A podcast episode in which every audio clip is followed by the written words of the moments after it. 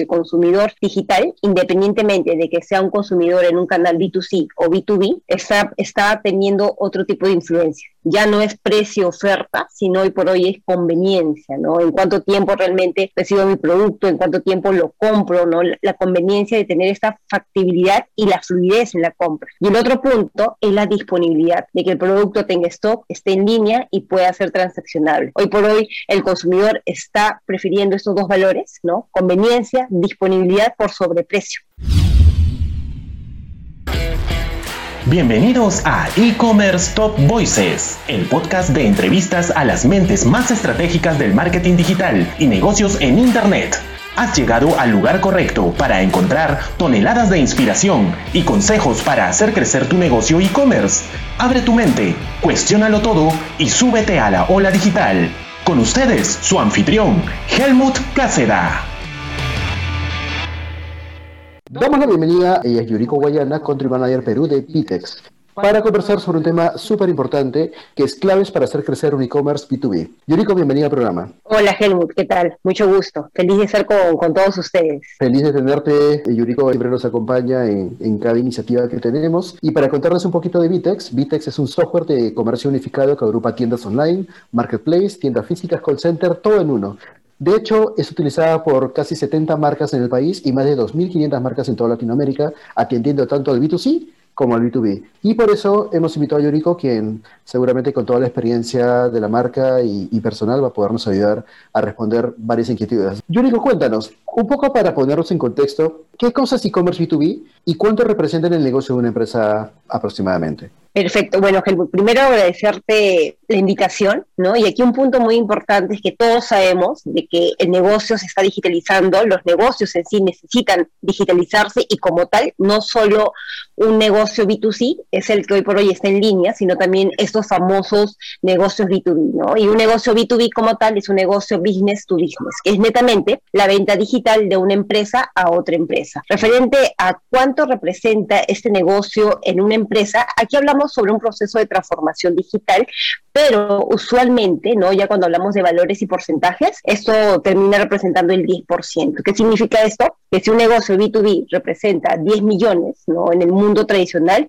ya un 20% se estaría yendo en este canal digital. Y aquí hablamos donde tenemos un 10% como un estándar, pero hay negocios muy buenos, negocios que han implementado esta tendencia del B2B y luego hablaremos quizás de los beneficios de esto, pero cuando son negocios que ya han ido implementando esta dinámica digital, ya la representación ya no es un 10%, sino está por encima del 30%. Y aquí hablamos de una tasa de conversión inclusive por encima de un 1%, ¿no? Acá ya hablamos de tasas de conversión de 10% o 30%, entre muchos valores más altos. Para todos nuestros amigos que todavía nos animan a dar el salto al canal digital, la tasa de conversión es un valor muy importante en la industria del comercio electrónico que mide la cantidad de personas que te visitan versus la cantidad de personas que finalmente te hacen una conversión. ¿Qué es una conversión? Puede ser una venta, puede ser la descarga de un ebook o, etcétera. Depende cuál es el objetivo comercial que tienes.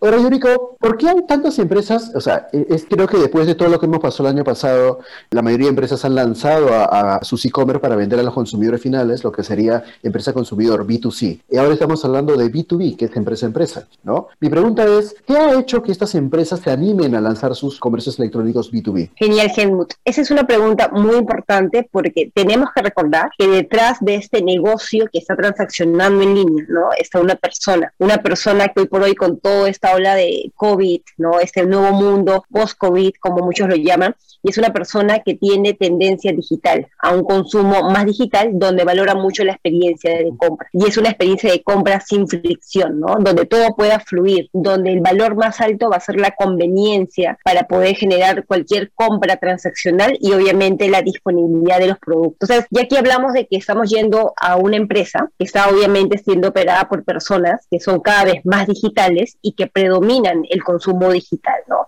Y aquí ya detrás de todo esto vamos a encontrar muchos beneficios, pero el más importante vendría a ser la productividad comercial. Cuando los negocios empiezan a digitalizar sus servicios y por ende la transacción es más digital, vamos a empezar a tener mayor venta, ¿no? mayor recurrencia, inclusive. Vamos a poder, más allá de mejorar la experiencia, también vamos a poder nosotros generar mayor venta, porque vamos a afiliar a nuevos clientes que antes quizás no ameritaban tener un ejecutivo comercial, un representante de ventas, pero que hoy por hoy a través de esta plataforma digital simplemente van a poder suscribirlos y generar un valor recurrente de venta que a la larga termina siendo un número mayor. Buenísimo. Y ahora, ¿qué sectores están desarrollando más iniciativas B2B en el Perú? Bueno, aquí hay un, hay un sector que todos conocemos que es el sector de retail moda, ¿no? Sabemos que el B2C como tal, el retail moda está creciendo y eso ocurre también para el B2B, porque el sector de retail, ya sea a través de venta por catálogo, negocios de proveedores o otro tipo de consumo dentro del retail, está creciendo. Luego tenemos, por ejemplo, los negocios industriales, ¿no? Ya sea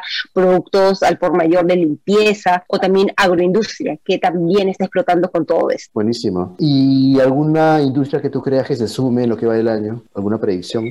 Ferretería, ¿no? Creo que todo el tema de, de, cementos, ferretería está explotando, ¿no? Hay más consumo por construcción, cosa que parece que no fuera, ¿no? Por todo lo que estamos viviendo a nivel coyuntural, pero está explotando. Súper bueno. Ahora, hablando de tendencias, eh, quisiera ver el tema de hábitos de consumo también, porque creo que es mi percepción, pero siento que los consumidores se están vuelto mucho más sofisticados. Después de todos los problemas que hubo el año pasado, creo que el consumidor online peruano ha aprendido a, re a reclamar, ha aprendido a ser más exigente con las entregas sobre todo, ¿no? Cuéntanos un poquito, Yuri, con tu experiencia y la de todos tus clientes, ¿cómo han cambiado los hábitos de consumo tanto en el B2C como en el B2B de los consumidores? Genial. Aquí hay un salto, ¿no? un tremendo salto, porque el consumidor digital, independientemente de que sea un consumidor en un canal B2C o B2B, está, está teniendo otro tipo de influencia. Ya no es precio-oferta, sino hoy por hoy es conveniencia, ¿no? En cuánto tiempo realmente recibo mi producto, en cuánto tiempo lo compro, ¿no? La conveniencia de tener esta factibilidad y la fluidez en la compra. Y el otro punto es la disponibilidad, de que el producto tenga stock, esté en línea y pueda ser transaccionable. Hoy por hoy el consumidor está prefiriendo estos dos valores, ¿no? Conveniencia, disponibilidad por sobreprecio. Y obviamente esto se, se refleja en la rapidez de compra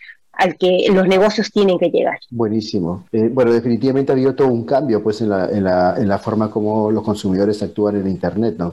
y eso hace que las empresas también nos volvamos tan sofisticados y, o, o, crecer al mismo ritmo que ellos. ¿Qué prácticas comunes en el negocio B2B que se puedan hacer eh, eh, en un portal e-commerce existen, Yorico? Bueno, aquí hay un punto muy importante que sabemos que en un negocio B2B no es que exista una pasarela de pago siempre. ¿No? Sino uh -huh. aquí lo que se está predominando es poder otorgar crédito en línea a las empresas uh -huh. o a los empresarios que tienen factura, MIP, etcétera. Otro valor vendría a ser el poder brindar quizás la posibilidad de hacer cargas masivas de órdenes, porque sabemos que aquí ya hay una, pre, una predilección por un formato exclusivo de diferentes SKU o productos y a su vez también generar recurrencia de compra, ¿no?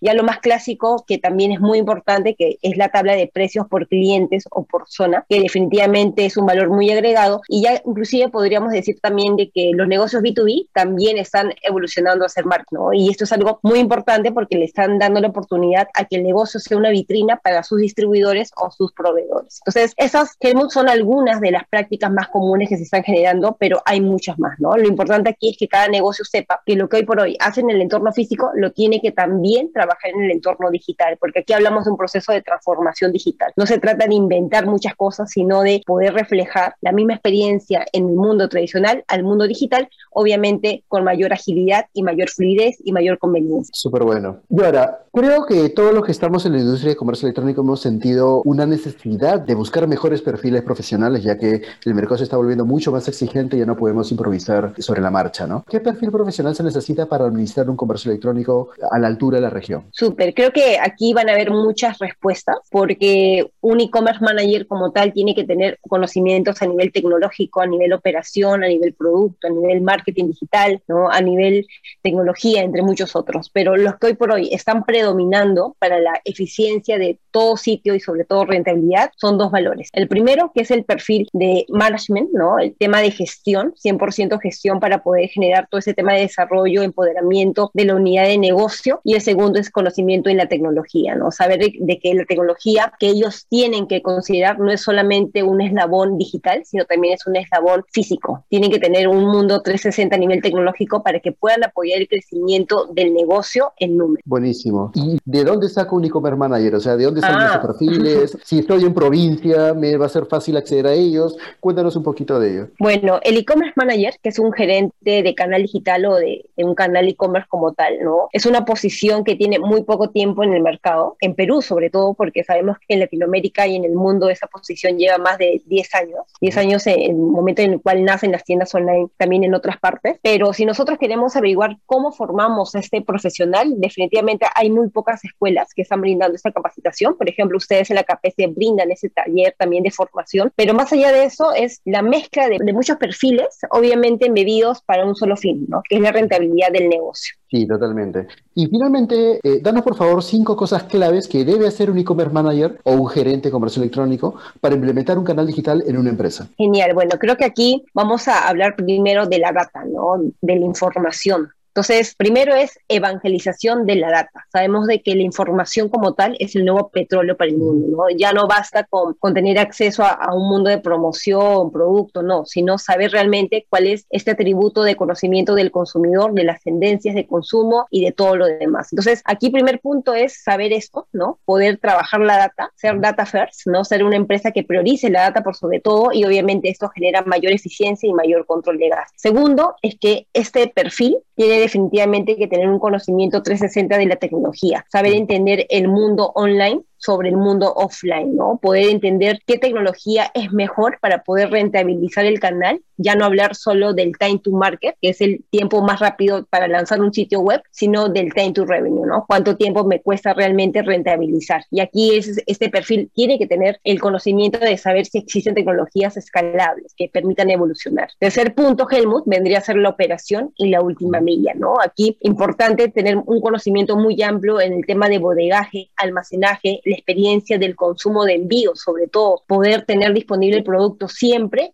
y tener un nivel de satisfacción muy alto para el consumidor. Y ya cuarto, ¿no? Vendría a ser las tendencias e innovación. El mundo está cambiando constantemente y necesitamos perfiles que conozcan qué se viene, ¿no? Que vayan por encima de, que no estén todavía trabajando en la realidad o en la necesidad, sino viendo el futuro y poder traspasar eso al negocio. Y ya quinto, y aquí ya me escapo un poco del lado de conocimiento y el nivel profesional, porque aquí hablo más del lado humano. Este perfil, ¿no? Esta persona tiene que ser muy empático con el grupo humano, con el grupo con el cual va a tener mucha sinergia, porque al final este es un mundo muy cambiante y la tecnología aún más, ¿no? Entonces, estos serían los cinco valores, los cinco puntos que nosotros pensamos, ¿no? Y priorizamos para que este perfil pueda tener un e-commerce manager. Es muy importante, Yuriko, lo que acabas de decir al final, porque generalmente la gente piensa que el e-commerce manager es la evolución del webmaster, ¿no? Ese webmaster que creo que era en los años 90, en los 2000, y, y era un perfil más orientado a ingeniería de sistemas, a la parte tecnológica. Y muchas veces se piensa que un e-commerce manager va a estar encerrado en sus cuatro paredes, coordinando simplemente a nivel sistémico,